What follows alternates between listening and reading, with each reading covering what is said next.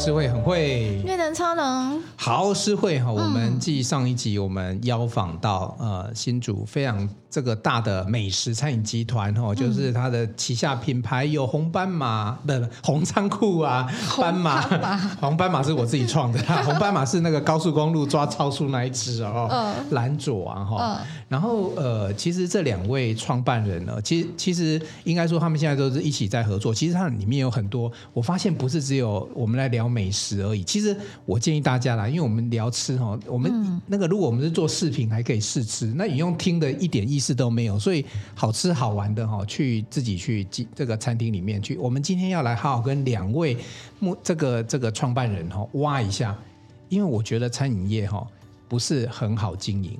真的，我刚才我们在聊，跟他聊，我觉得他们好伟大。我，我，我想叫他伟人呢。你你也餐饮业啊，你在这个便当界也是女王，啊。我我我我没有没有，我觉得他们两个刚才给我的姿势有点像国父。国国父，我们国父。你知道为什么吗？创造那个台湾这个，就是他的理念跟他的想法，在餐饮界算是一个革命，所以他对我来讲是餐饮国父。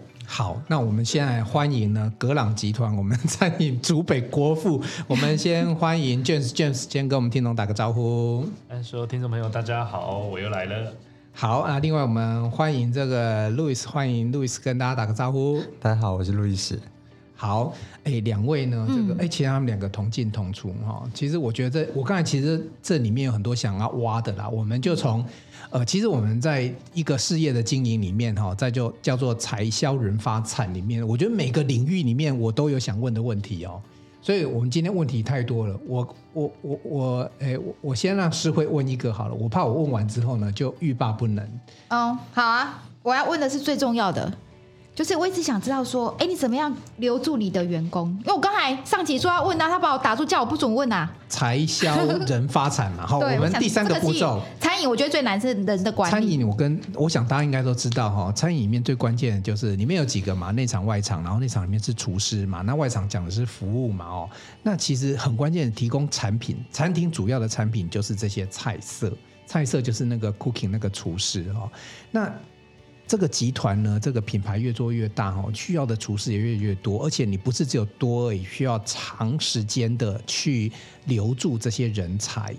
那两位谁要来跟我们分享一下，你们怎么做到的？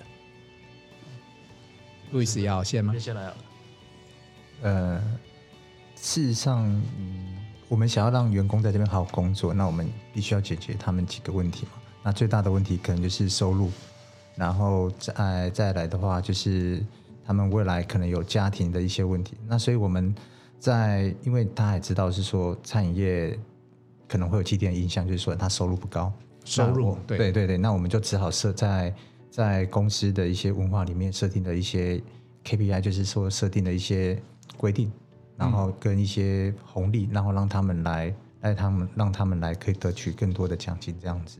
然后我们在我们比较特别的话，就是说。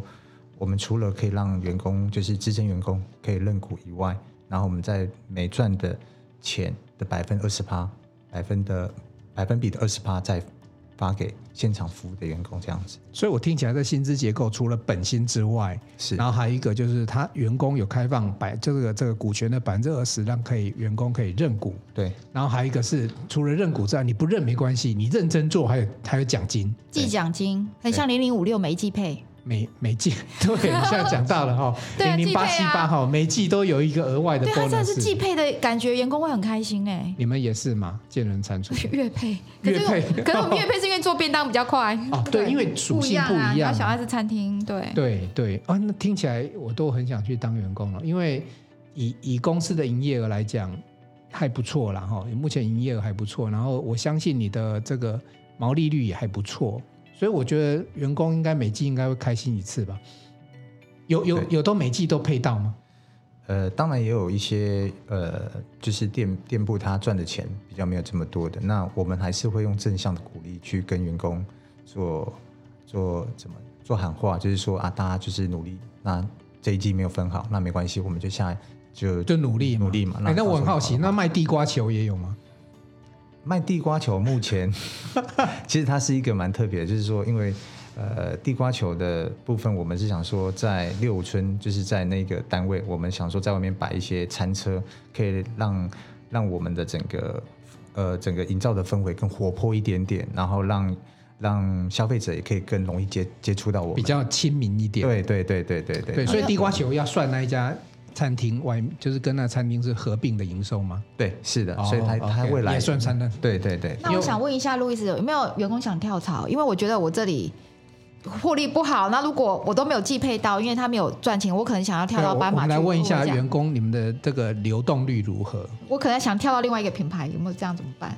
也当然也是会有啦，不过呃，因为其实他们还有一个东西，就是因为我们都有品牌经理嘛，然后店铺有店铺主管，那这时候如果店铺的主管呢、啊，他有个人魅力，他其实在跟员工的一些黏着度也好，或等等之类，他们其实会。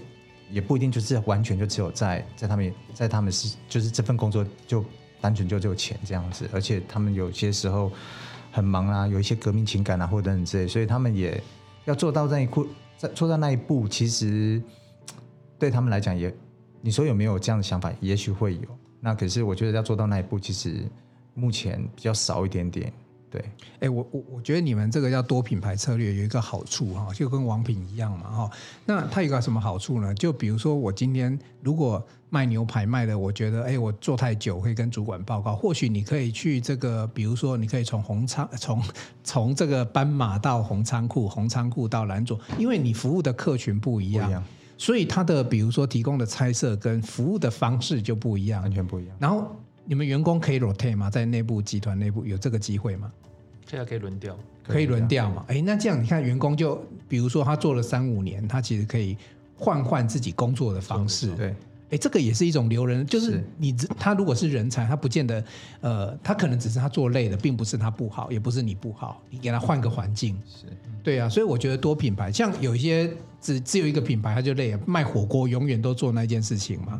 所以你们这这件事情，我觉得多品牌车，我今天自己学习到多品牌车对员工来讲一个好处。我也想要表达一件事，就是刚才跟 James 聊天，他说可以他的那个柜台跟他的员工最大成就来来到，他可以见到我都见不到的人，连你在那里都见不到。工号零三零七零零也都见不到这个我们的非常的高层，但是听说 James 经常会跟他们打招呼，是不是？啊，都都需要，就是说要这个业界前辈给我们的照顾，这样子啊，我们常常都可以认识业界前辈这样子，然后那我们也可以在这个这个这个从中考验我们这个服务有没有达到这个半导体这个良率的的要求这件事情啊，准确率这件事情啊，哦、这个不简单呢，是自我考验这样子，那这玩笑话这样子啊。你看他他刚才有讲到那个例子，那就是什么？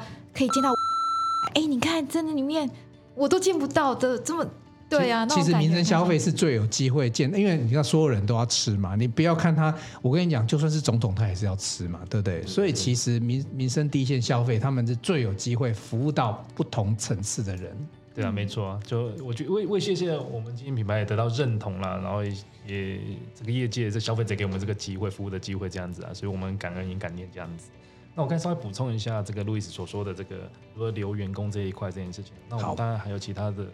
措施，譬如说，呃，现在缺工这件事情，在各行各业，我相信都面临到不少不少的挑战。这件事情啊，那我们我们也是面对到这个非常非常大的问题，这样子。所以，我们当然在一些，我相信在这个薪酬补补贴以及这个福利这些，我想，我觉得各领域各行业，我相信都有各自应应的办法。这件事情啊，那我当我们还有南漂北漂的补助啊，租屋奖励补助等等之类的，那我觉得。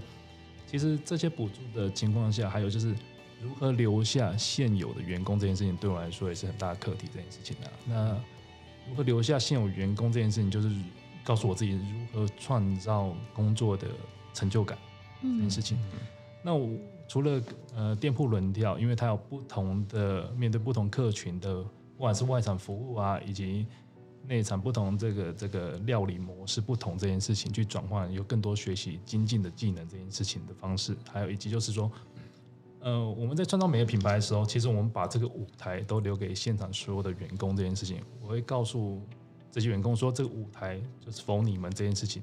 那我们只是建舞台的人，我们把舞台的装潢风格里面设设定 menu 设定那些，然后我们去贩卖适合这个舞台。门票的消费者进来这件事情，但里面该如何表演，该如何演奏，然后这个起承转合都由你们来进行这件事情。我把这所有品牌的主导权这件事情，光那个光 spotlight 就是都留给员工，啊，在所有的伙伴身上这样子，让他们可以创造属于他们自己在品牌里面价值的成就感这件事情这样子。我我跟 James 分享啊，因为我在大学有教书嘛，那学生有时候在找工作的时候啊，我现在我会去做调查，学生有时候他可能但第一个薪水什么他会考虑，你知道吗？可是真正的考虑点呢，我觉得 James 为什么会成功，这个很重要，是你有抓到现在年轻人在找工作非常关键一件事情是，你这个工作能不能给他成就感，可能远高于薪水，因为现在大家的经济不差，所以呢，你说不会像以前一样一直要拼命赚钱，可是我能不能在工作里面得到？我的光环，光环就是那个骄傲那件事情，我觉得看起来我们集团有在做这件事情。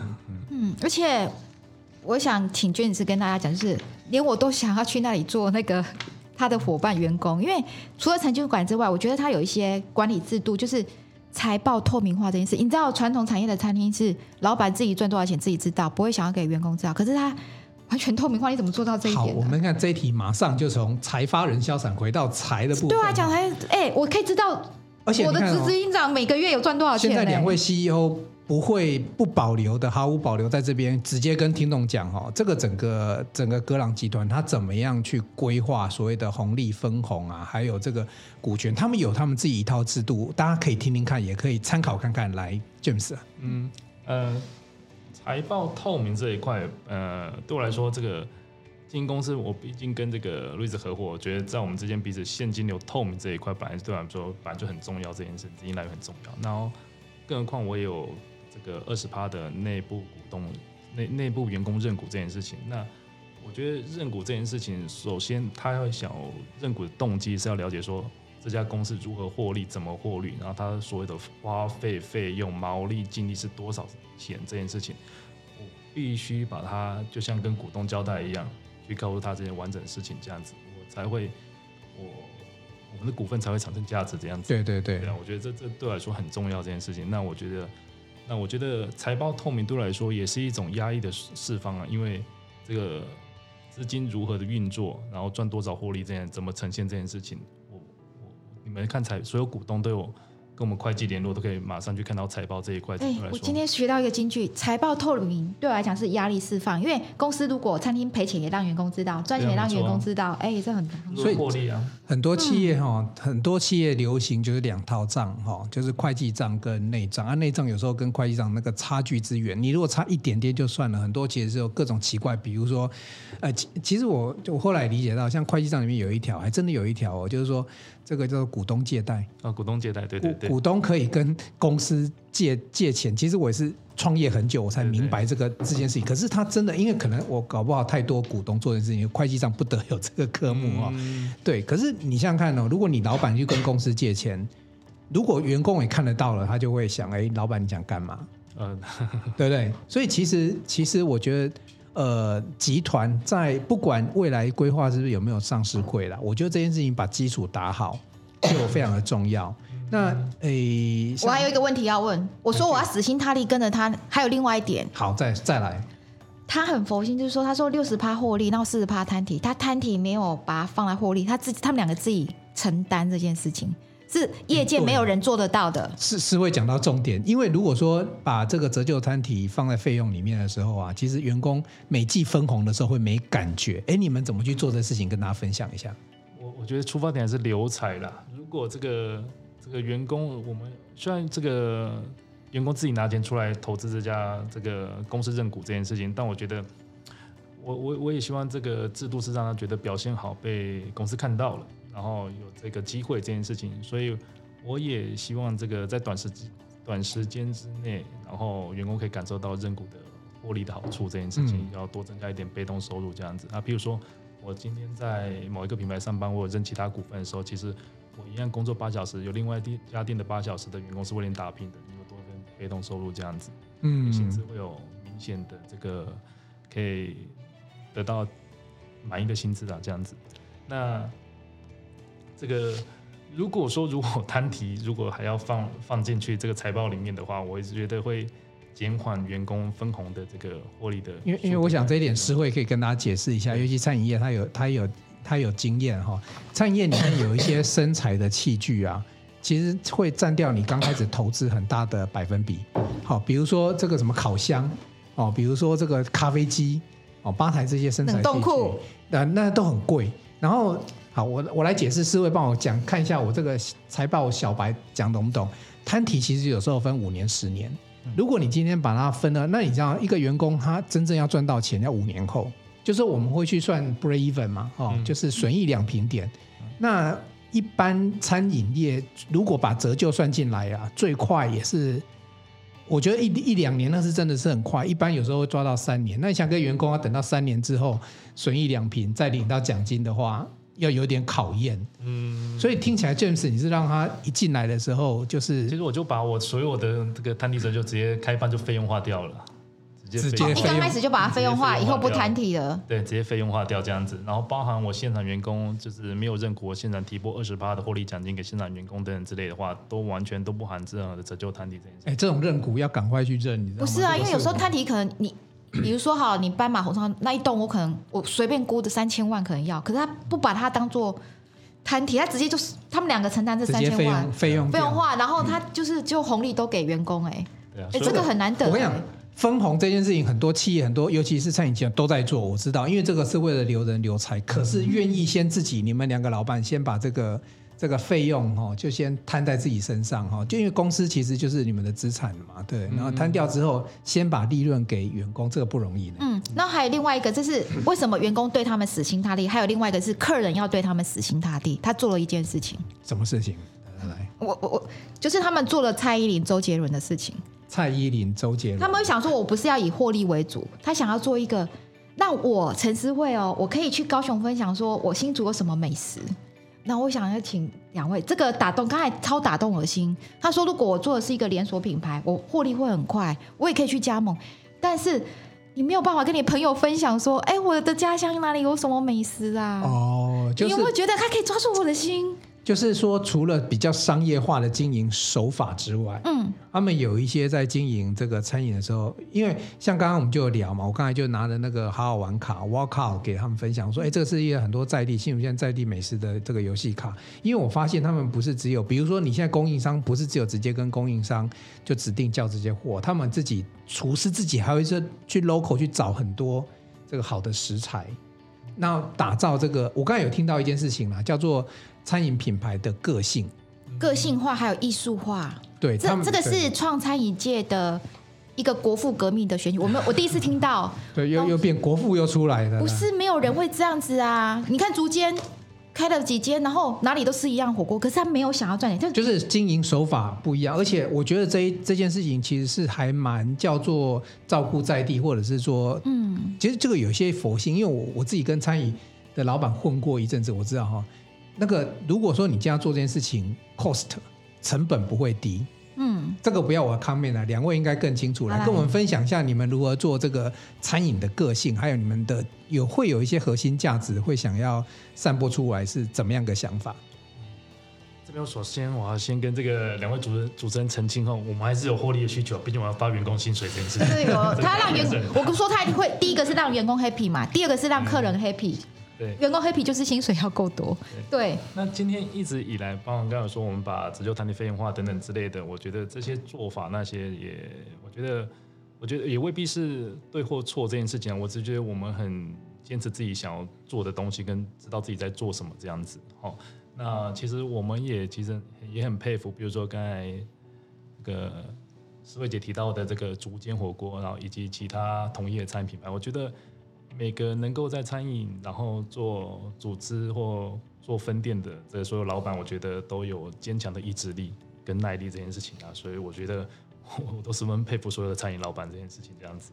好，那基本上，那我们作为的最大的价值就是我们想做自己喜欢做的事情，然后自己认同的事情这样子。好，那为什么我会拓展这么多这个餐饮品牌，然后各自有些是自己自己盖起来，租地自盖这件事情哈？因为我们常在思考一件事情，说如果纯粹是要吃饱这件事情，然后吃一个食物这件事情，基本上 Foodpanda 跟 Uber Eats 已经做的可以满足所有消费者的说你先，你今天想吃饭，然后想吃饱，然后想吃个味道这件事情，基本上付那个手机点开，基本上外送平台就可以满足你。那可是，如果今天如何要说服消费者花两个小时到我餐厅用餐这件事情，可能你要把整个氛围营造感，然后跟专业知识，然后大家在走进你的空间的时候，已经去准备好心情，我就要看一场秀，看一场表演，我沉浸在你餐厅氛围里面的话，我觉得才可以 drive。驱动这些消费者来你餐厅用餐这件事情，然后这是我们今年成立一个商业空间设计主要的概念，这样子去完成它。我觉得我常鼓励这个这个所有现场员工，我说你们是这个做秀的人，你们是愉悦者，可以愉悦所有消费者这样子，然后让他花两个小时、三个小时，然后来像参观一个景点、看一场秀、看一场电影的感觉。你从他服务进门的时候，我们就开始。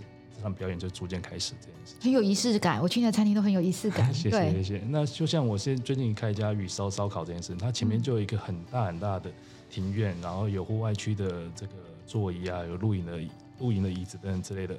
那时候我这个发想，我就跟这个设计师说，我想做一个落成区。这个落成区就是这个二十五米、二十五公尺的道路，走进店之前二十五公尺道路的时候，我可以让消费者在二十五公尺的道路上。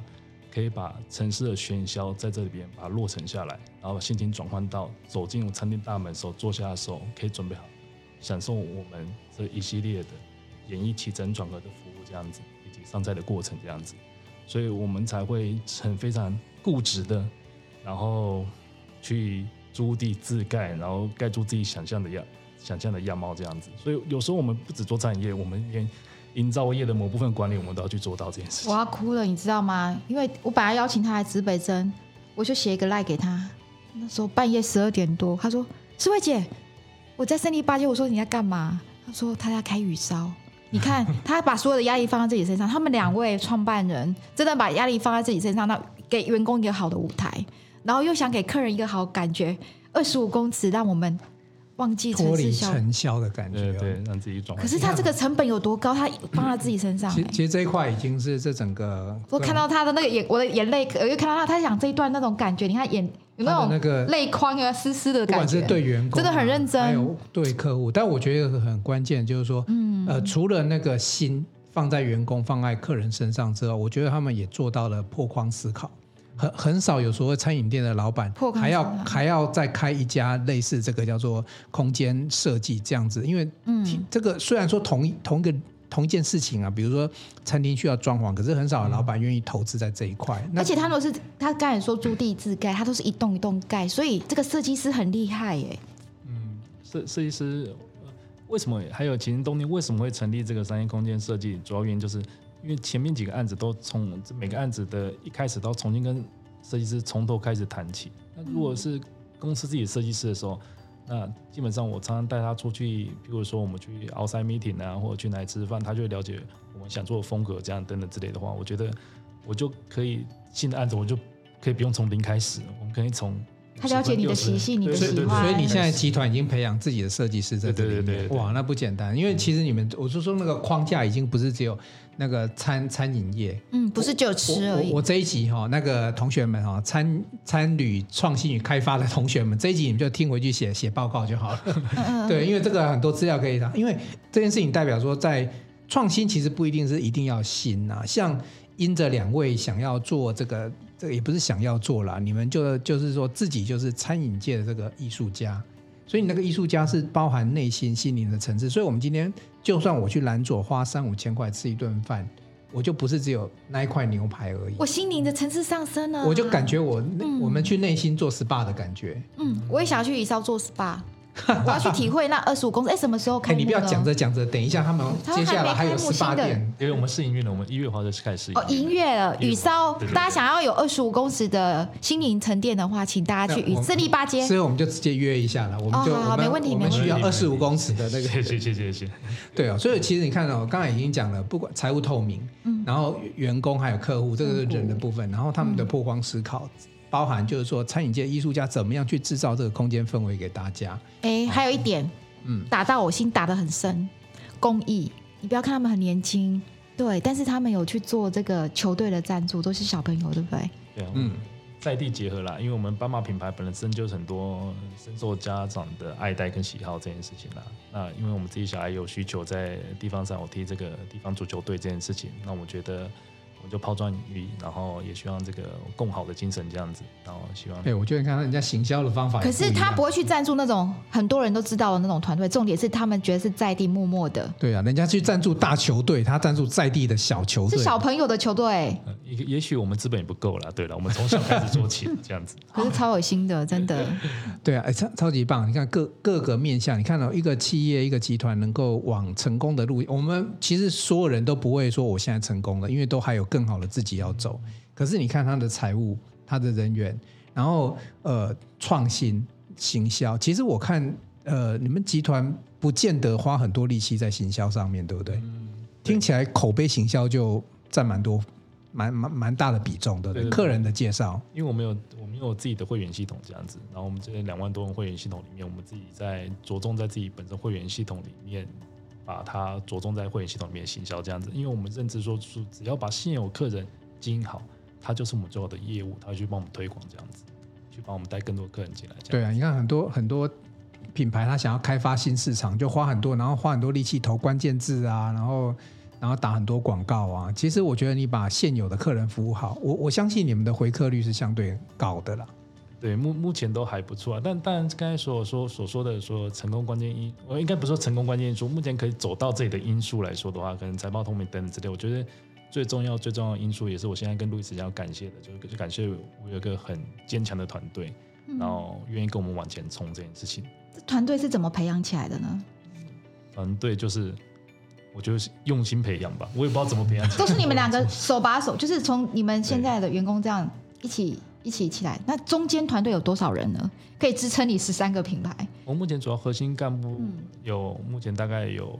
十二位核心干部，呃，核心干部这样，包括说店经理这样子，嗯哼哼，然后有两位品牌经理，对，就负责营运部的，然后还有总务端，总务端负责所有的机器设备的维护保养这样子，还有以及这个开发开发端这样子，还有。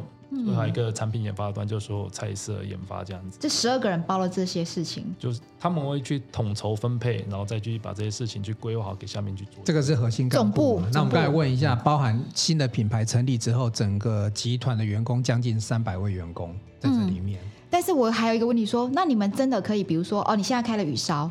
你就放给他们，那你们两个再去开做下一个店的开发，会很放心，可以做到这样的地步。我我每个月都会排集合的行程，这样子，就各家店集合这样子，然后看到哪边的服务啊，或者我们的集合制度这样子，然后这些制度会取决于就是他们有一个目标达成奖金，然后每家店都会有一些目标制定，如果达成的话，我们配笔奖金给他们这样子。可是如果在集合过程中，如果发现菜的设定味道跟原本设定起初味道有有不对的地方，或者在服务上面，或者在清洁方面。有瑕疵的话，我们就以集合的分数去扣他的这个达成奖金。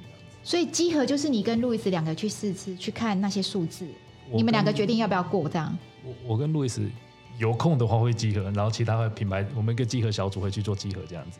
所以其实你们就等于是内机内控自己做，对对，不用等神秘客来，你们就自己会有做这件事情。对，但但我们有有请花钱请外面的神秘客这样子。那神秘客因为他有更多更详细的录影跟录音的资料这样子，我觉得有时候会更完整的体现。因为我感怎么感觉那个黄瑞蛮适合做神秘客？我，我经常在做这件事情。嗯、呃，那很多品牌都不晓得。哎、欸，那我有一个重点就是说，你们两个是叫双 CEO 制，你们两个工作怎么分配？哦，对，比较对。对内程序的事情，那些就是路易斯处理这样子，然后比较对外的事事情跟品牌，然后说这个公司走向的等等之类的话，然后就我比较会提出意见这样建议这样子，然后其实都最后都回归到共同讨论了。哎，我我倒倒想问一下路易斯啊，因为路易斯相对这个 James 的话，他是。个性比较内敛，超内敛的。对啊，然后刚呃之前一集节目有提到一个一个一个原则啦，就是哎你说服我，我说服你，或者是不能互相说服的时候，我们就各自承必须承担这个风险哈。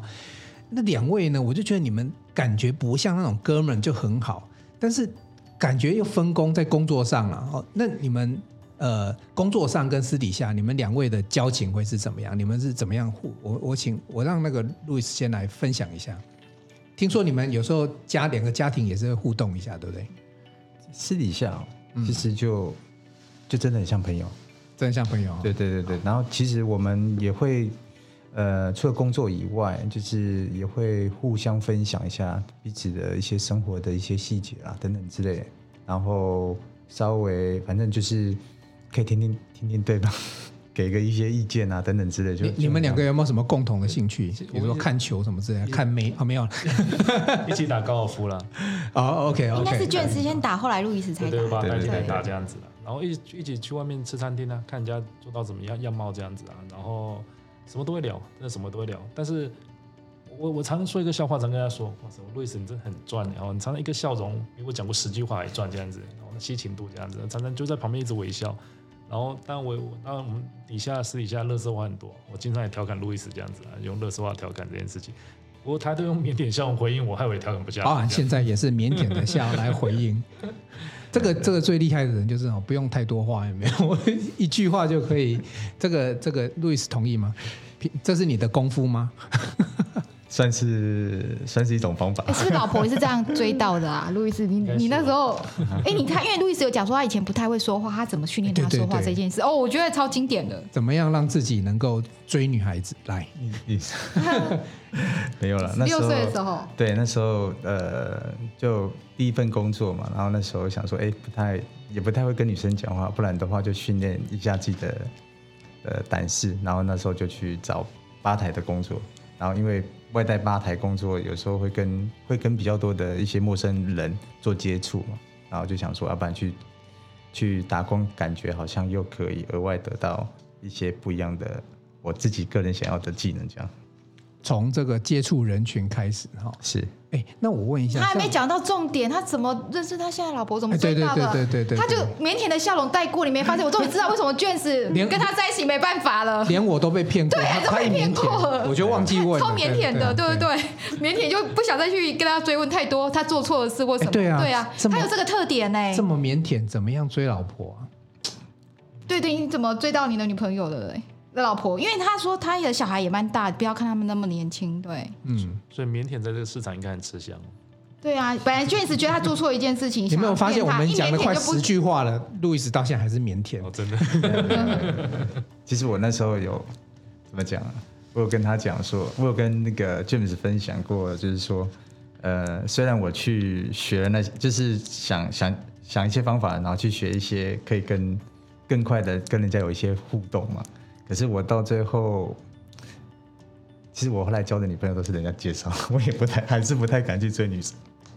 哦，哎，其实 Louis 的外形其实是很很 OK 的，可以看到啊，看我们会有 YouTube 频道可以照，他们两个其实很帅，他们两个都很帅。对啊，对啊，就像我们这种还是因为自卑有没有？我们长圆圆的，我追老婆的时候还要很紧张那一种。对啊，我还有一个重点问题，嗯呃，就是说我觉得他们把他们的员伙伴们。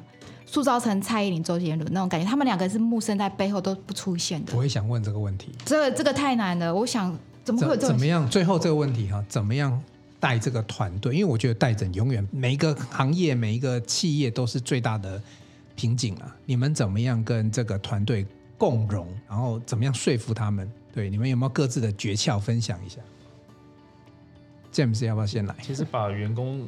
这个辅助台面上就是两位老板很懒了，不想在现场出现而已。没有啦，那个很多时候我觉得，因为做餐饮业，其实我们有时候在现场，然后会感受到，基本上如果一直 routine 的日复一日的做同样一个工作的时候，如果你没有想法的话，其实你会很怀疑人生啊。其实，而且工作时间又长这件事情，那你怎么告诉他有目标性的在工作的时候去给予方法跟方式，让你这个职业可以成长？人家说。常说外场是端盘子、端端盘子的这个工作行业，可是我很不以为然这件事情。为什么？我觉得其实很多消费者，你如果可以透视消费者需求去满足消费者的时候，其实你可以带给消费者这一场很大的愉悦，然后甚至中餐可以让他下班这个下午时间可以整个回到办公室是这个很愉悦的心情这件事情，然后或者是来 celebrate 庆祝生日等等之类的话，如果你的服务到位这件事情的话，我觉得你可以让客人有回到家的感觉。然后回到 home course 的感觉，然后对我品牌认同度跟熟悉感会增加不少。这这就是你的实质的这个工作成就感与对店铺的回馈这件事情这样子。所以我说，外场这件事情相对于内场，大家对内场觉得会做出产品这件事情。可是好的产品没有外场去加持，当做 sales 去贩卖的时候，消费者永远不知道好的产品怎么来的这件事情。所以 sales 那个外场是也你要身兼一个很好的 sales，你要告诉你的消费者今天产品如何去塑造产生的，然后是用什么食材产生什么风味，然后了解消费者说哇，我知道你喜欢吃什么味道，偏酸、偏甜、偏咸这件事情等等之类，我什么菜可以满足你这件事情，或者说外场可以具体呈现这件事情，所以我满满都会时常给他们工作期许，然后怎么去建立工作成就感这件事情，我觉得。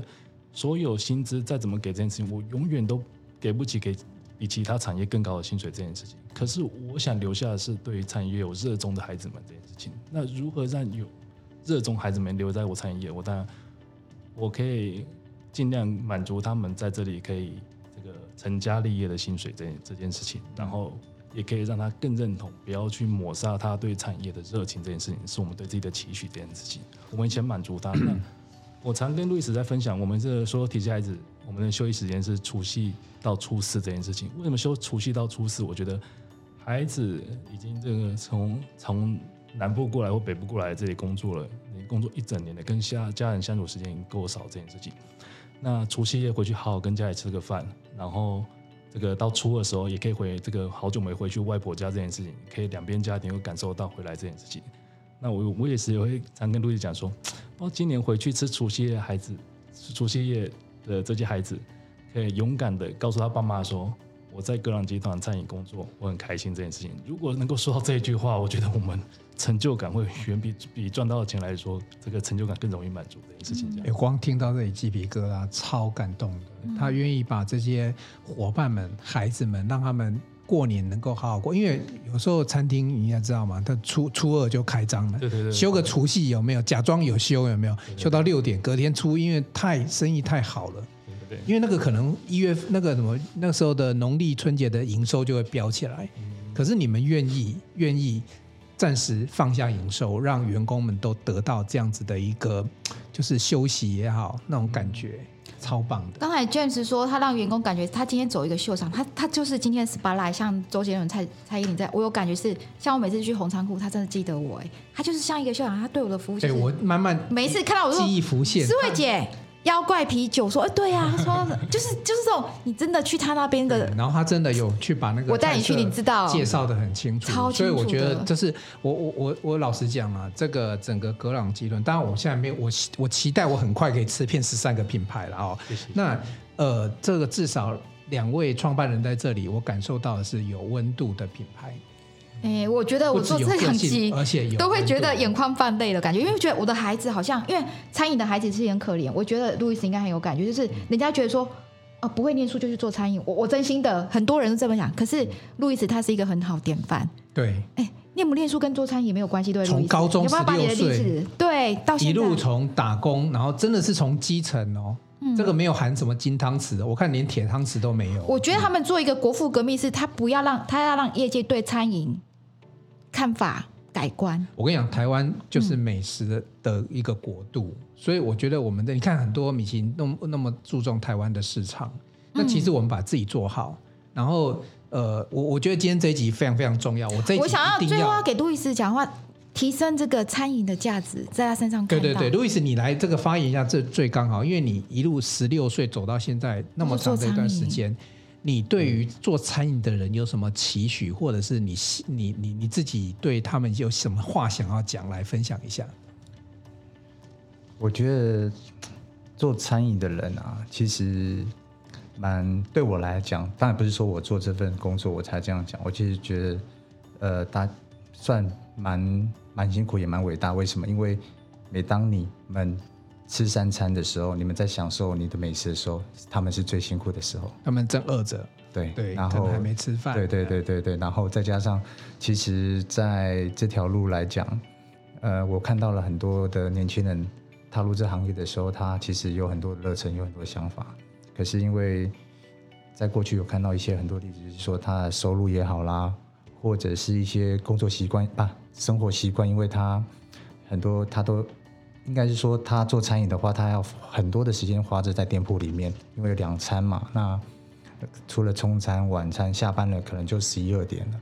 那很多人晚餐也没吃饭，那可能就忙到十一二点，下班了才吃，开始才吃他晚饭晚餐这件事。所以我觉得做餐饮很辛苦。那我希望在这边可以鼓励说，嗯，希望这个环境可以越来越好。那我们，我跟 James 在做的事情就是说，我们只能尽我们一点点的力量，然后可以把我们经营的品牌的福利把它做好，让他觉得说，在这份工作也可以。可以有有一些未来，对，有可以在在我们的公司里面可以做到一些，呃，达到他们的梦想等等之类的。因为毕竟真的很辛苦。我我我今天真的非常感谢两位哦，因为我现在看到的不是一个格朗集团，我们现在看到的是整个台湾餐饮未来，不管是做什么样的转型，那我觉得今天我听到很重要是价值转型，就是你不要把自己当成端盘子。或者是只是一个做研发菜色的一个厨师而已，你提供给人是一种愉悦的时候，你的价值不是只有桌面上呈现的那件事情。可能我今天客人可能心情不好去他餐厅，我去完他一台餐厅，我笑容满面的出来。对，所以你带给客人的那个无形的价值，啊、其实我们常常讲说，价格其实是对应到价值，所以你要先把自己的价值提升。那价值提升，提供服务的是人，所以不管是厨师或者是外场人员。而且我觉得格朗就是这个餐饮。你知道我最喜欢他们是哪里吗？我不管带什么朋友去，同学朋友都说哇，是为这个地方好棒。哎，这个对于你知道我们带朋友去，最怕人家说说，哎，今天带我去吃，去不好吃我。我有见证，对。所以我现在就变成，对我现在就变成一个 crazy，就是说我可能比较安心，比较好。如果第一次我真的只敢带去他们餐厅而已，真的真的。真的我我想听众朋友经常会有一个那个困扰，就是说今天吃什么，不管跟家人。或者是带朋友吃什么？尤其是带朋友这件事。对，因为带朋友，如果你不小心弄弄弄混，尤其是客户什么。或客户，我觉得客，尤其是客人。对，我觉得像你做业务的时候就会很辛苦，因为因为其实吃一顿饭比谈一个业务还要来的重要。尤其台中国人、华人的世界，吃饭是非常重要，很多事情其实是在饭局上做决定的。对，我自己也有经验，我一个案子其实以前也有啊，一个一个十几二十万吃一顿饭，我们就签约了。对啊，我有一个百亿订单也是吃饭签约的，所以饭局。所以我们要非常感谢我们眼前两位贵人哈，替我们台湾的餐饮的环境呢，就是其实我他们绝对不是今天只是说说而已，是真的有在做，不管对员工、对客户、对整个餐饮业的期许。好，那我们接下来呢？最后我们就祝福这个哥朗集团蒸蒸日上。谢谢，真的，我真心祝福你们，这是一个呃，他们在帮助台湾餐饮业的孩子们，我觉得这是非常好的。对对，对，嗯，好，谢谢。那我们今天这一集很开心谈了这么多，我觉得其实不要你说眼泪了，我真的很感动。那我们也好好的找机会，我们把十三个品牌吃过一轮回。好，那今天很感谢那个路易斯哈跟那个 James，那我们就今天到这里，要好好的听这一集哦。OK，爱你哦。好了，跟大家一起说拜拜喽，拜拜，拜拜，拜拜拜。想与故事超人分享你的心情吗？来信请寄到新竹县竹北市高铁东二路六号五楼。指北针故事超人收，我们将在节目中找时间回复您的信件。详细的地址资讯，请参考节目资讯页。